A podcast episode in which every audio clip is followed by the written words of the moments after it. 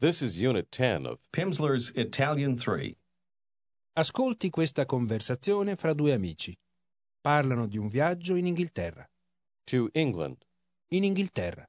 You'll hear, Se non ti dispiace, which means if you don't mind, and non ci vuoi più andare? which means you don't want to go there anymore. Dimmi, Antonella, hai comprato i biglietti per il nostro viaggio in Inghilterra? No, Jim, non ancora. Vorrei parlare ancora una volta con te, se non ti dispiace. Va bene. Di che vorresti parlare? Vuoi veramente andare in Inghilterra? Sì, certamente. Ma perché tu non ci vuoi più andare? Sì, ma penso che l'Inghilterra è un po' cara. Non più cara della Svizzera? Sì, credo che è più cara. Ma questo viaggio costa solamente mille dollari a persona. Va bene, allora andiamo in Inghilterra. Ma compri tu i biglietti. D'accordo, li compro io. Now suppose that you are talking with a good friend about an upcoming trip together. You'll continue to use the familiar form throughout this unit. Come si dice? Credit card. Carta di credito. Una carta di credito. La carta di credito. Domandi Do you have a credit card? Hai una carta di credito? Hai una carta di credito? risponda Yes, of course. Sì, certamente. But do they accept credit cards? Ma accettano le carte di credito? Ma accettano le carte di credito? Yes, I think so. Sì, credo di sì. Then I can pay for the tickets. Ascolti e ripeta.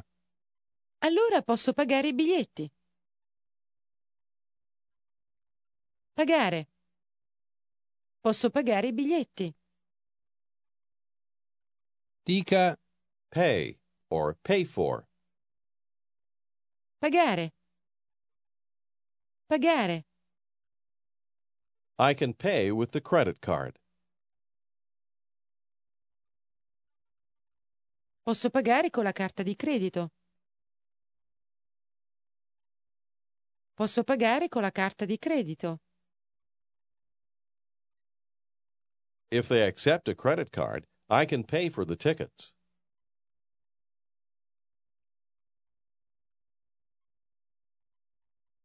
Se accettano una carta di credito, posso pagare i biglietti.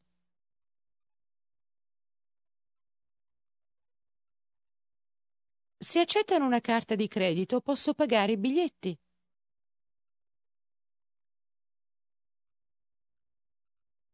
I can pay for the tickets with my credit card.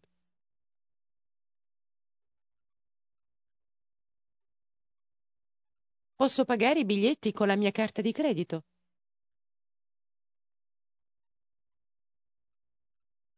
dica No, I can pay for them.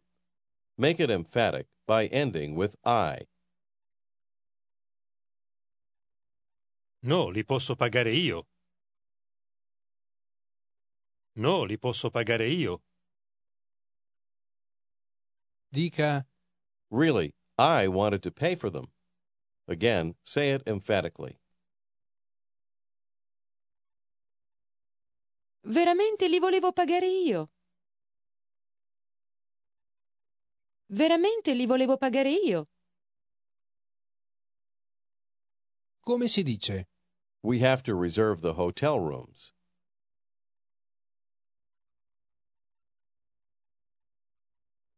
Dobbiamo prenotare le camere in albergo?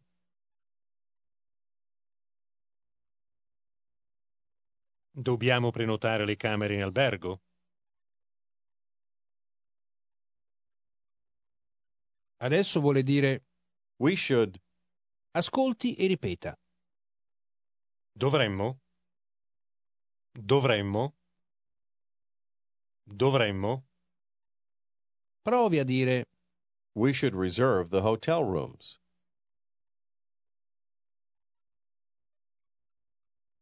Dovremmo prenotare le camere in albergo.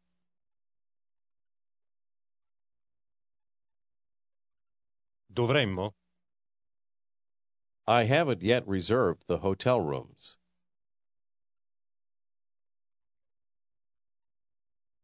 Non ho ancora prenotato le camere in albergo. Ho prenotato. Non ho ancora prenotato le camere in albergo. We have to reserve the rooms right away.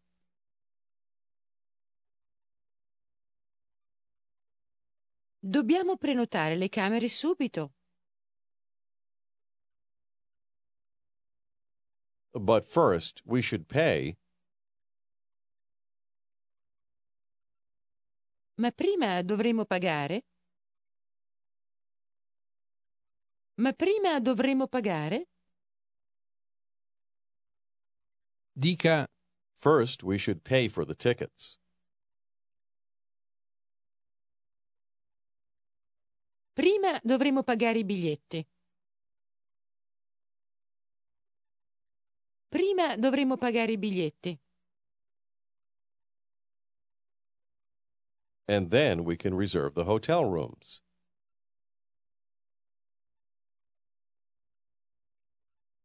E poi possiamo prenotare le camere in albergo.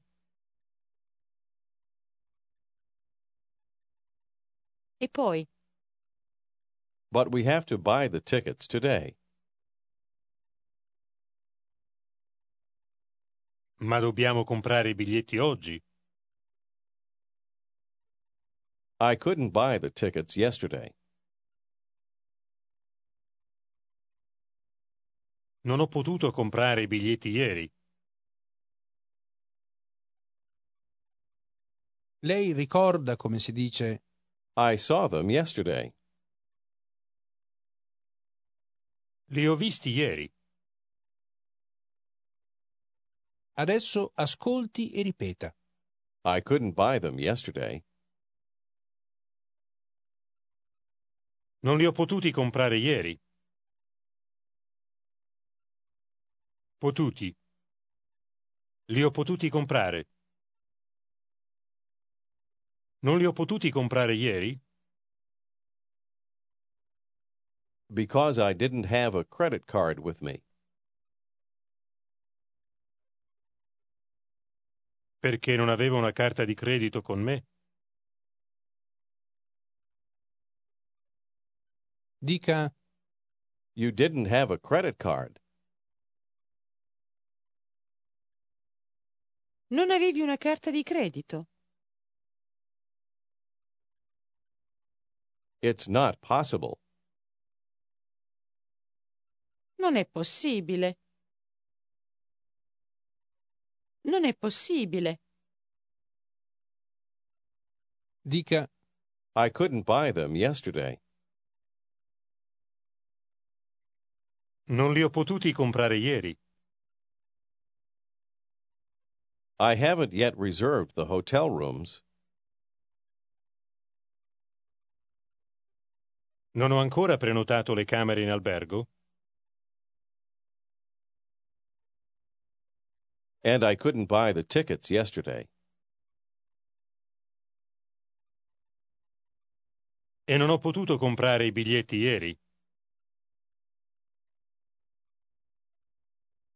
Dica We have to talk about it again.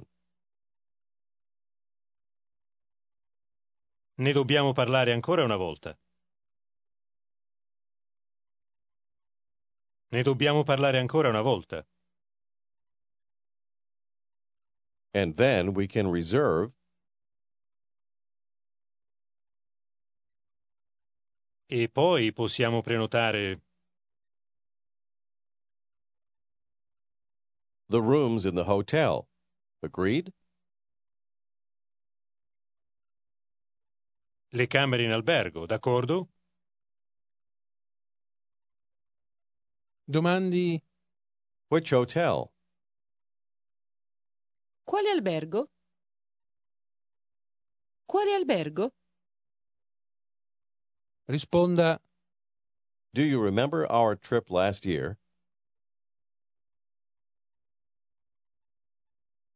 Ti ricordi del nostro viaggio l'anno scorso? Do you remember? Ti ricordi? Ti ricordi? The hotel in town? L'albergo in città? Near the Italian restaurant? Vicino al ristorante italiano? Vicino al ristorante italiano? lei dica Ah, yes, in Geneva. I remember.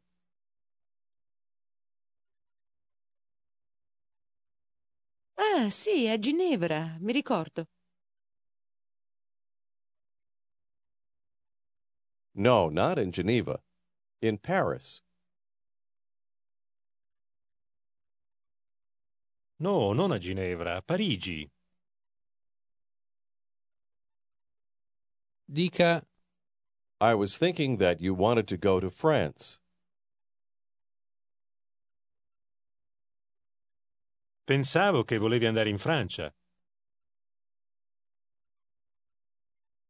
Pensavo che volevi andare in Francia.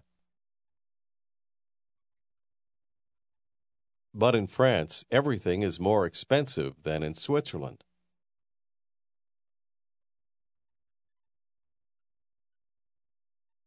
Ma in Francia tutto è più caro che in Svizzera.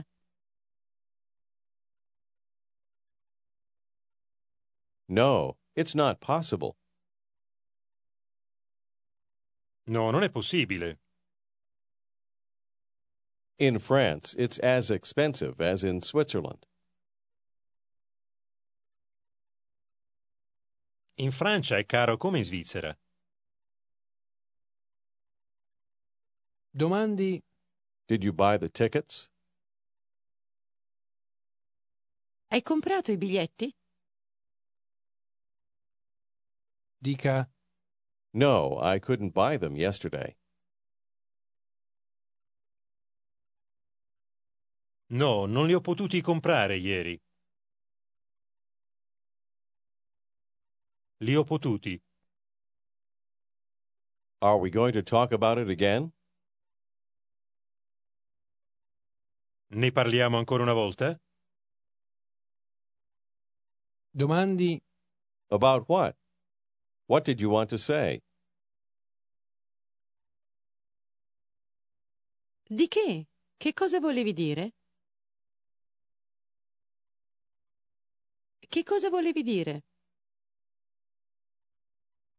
risponda I wanted to say that I would like to go to France.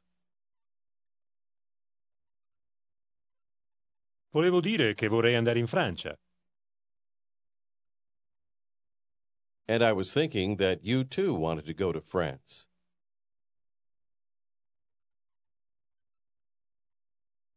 E pensavo che anche tu volevi andare in Francia. Okay, let's go to France. D'accordo, andiamo in Francia. Now suppose it's another day, and you're discussing restaurants with a good friend. dica I wanted to tell you, Ti volevo dire. Ti volevo dire that I know a good restaurant. che conosco un buon ristorante. Conosco. provi a domandare What is the restaurant called? Use si chiama Come si chiama il ristorante? Come si chiama il ristorante? risponda it's called la grotta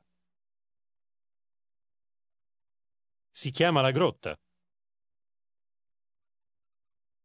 Dica The restaurant is on Puccini Street near the department store.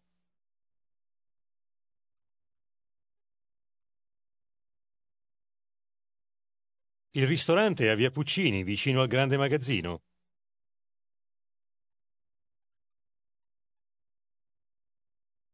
Your friend wants to write down the name. Say for her, I'm looking for my pen. Have you seen it? Cerco la mia penna. L'hai vista? And have you seen my notes? E hai visto i miei appunti? risponda No, I haven't seen your notes or your pen.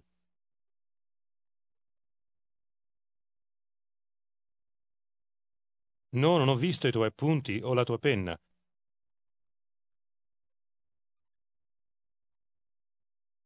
But I wanted to tell you that. Ma ti volevo dire che We're going to eat there this evening. Use lì. mangiamo lì questa sera. don't you remember? Non ti ricordi? She's found her pen. How does she say? Here it is. Eccola. Tell me again. What's it called?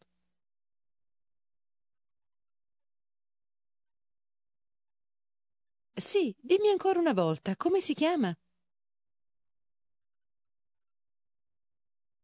Risponda It's called. la grotta. Si chiama La Grotta.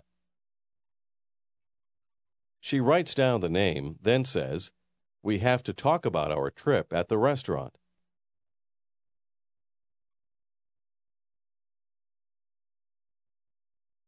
Dobbiamo parlare del nostro viaggio al ristorante.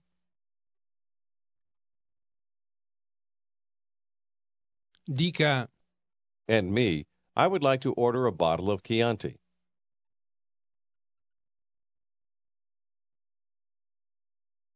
Ed io vorrei ordinare una bottiglia di Chianti. Now suppose you are visiting a friend in her new apartment. ecco come si dice. Your apartment is beautiful. Il tuo appartamento è bello. Appartamento. Un appartamento. Il tuo appartamento è bello. Dica The apartment. L'appartamento. L'appartamento. dica I live in this apartment. Abito in questo appartamento. Adesso vuole domandare alla sua amica. How long have you lived here? Ascolti e ripeta. Da quanto tempo abiti qui? Abiti. Da quanto tempo abiti qui? In this apartment. In questo appartamento? Dica Since. Da? Da? dica Last month. Il mese scorso. Il mese scorso. Adesso provi a dire Since last month. Or for a month. Dal mese scorso. Dal. Dal mese scorso. I have been living here for a month. Abito qui dal mese scorso. Lei ricorda come si dice My son is big. Or grown up. in italiano? Mio figlio è grande. È grande. Adesso provi a dire Your apartment is big. Il tuo appartamento è grande. Grande. Il tuo appartamento è grande. risponda Yes, and it's fine for me. Sì, e va bene per me. dica I've been living here for a month. Abito qui dal mese scorso. In the back, there's a yard. ascolti solamente. Sul retro c'è un giardino. Prima, ecco come si dice. In the back. Ascolti e ripeta. Sul retro. Retro. Retro. Sul retro. E adesso ecco come si dice. Garden. Or yard. Ascolti e ripeta. Giardino. Un giardino. Giardino.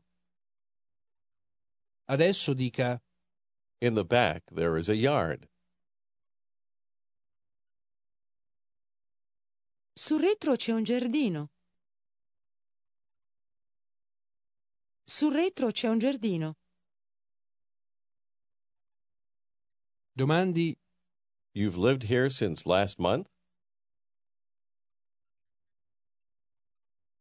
Abiti qui dal mese scorso? risponda Yes, for a month. Sì, dal mese scorso. dica Your apartment is really beautiful. Il tuo appartamento è veramente bello. Is the yard big? Il giardino è grande? È grande il giardino? Yes, it is rather big. Sì, è piuttosto grande. domandi But where is your car? Ma dov'è la tua macchina? Where is your car parked? ascolti e ripeta Dov'è parcheggiata la tua macchina? Parcheggiata. Parcheggiata. Dov'è parcheggiata la tua macchina? risponda My car is parked in front of the house. ascolti e ripeta La mia macchina è parcheggiata davanti alla casa. Davanti. Davanti alla casa. La mia macchina è parcheggiata davanti alla casa. domandi Where is your car? Dov'è la tua macchina? risponda It's parked in front of the house. È parcheggiata davanti alla casa. Davanti. My car is rather large. La mia macchina è piuttosto grande. And there is a yard in the back. E c'è un giardino sul retro. In the back, there's no room. ascolti e ripeta Sul retro non c'è posto. Posto. Un posto. Non c'è posto. Non c'è posto. Sul retro non c'è posto. Posto? means place in the sense of space or room. Come si dice? There is no room or no space. Non c'è posto. Non c'è posto. There is not a lot of room for the car. Non c'è molto posto per la macchina. Dica Your car is rather large. La tua macchina è piuttosto grande. Is there no room for your car? Non c'è posto per la tua macchina? risponda Yes, there is a little space. Sì, c'è un po' di posto. In front of my apartment. Davanti al mio appartamento. Davanti al. dica The car has been parked. Say, is parked. La macchina è parcheggiata. È parcheggiata In front of my apartment. davanti al mio appartamento. Davanti al. Since last month. Dal mese scorso. Dal mese scorso. domandi Since last month? Why? Dal mese scorso? Perché? risponda Because the car doesn't work. Perché la macchina non funziona. But my apartment is nice. Use beautiful. Ma il mio appartamento è bello. I don't need the car. Say, don't have need of the car. Non ho bisogno della macchina. Della macchina.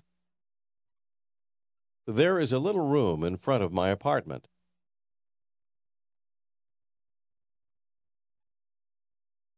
C'è un po' di posto davanti al mio appartamento. But I always go on foot. Ma vado sempre a piedi. We can take a walk now. ascolti e ripeta Possiamo fare una passeggiata adesso. Fare una passeggiata. Possiamo fare una passeggiata adesso. Say walk and parked together. Passeggiata. Parcheggiata. Passeggiata. Parcheggiata. I was thinking that you wanted to take a walk. Pensavo che volevi fare una passeggiata. Pensavo che volevi fare una passeggiata.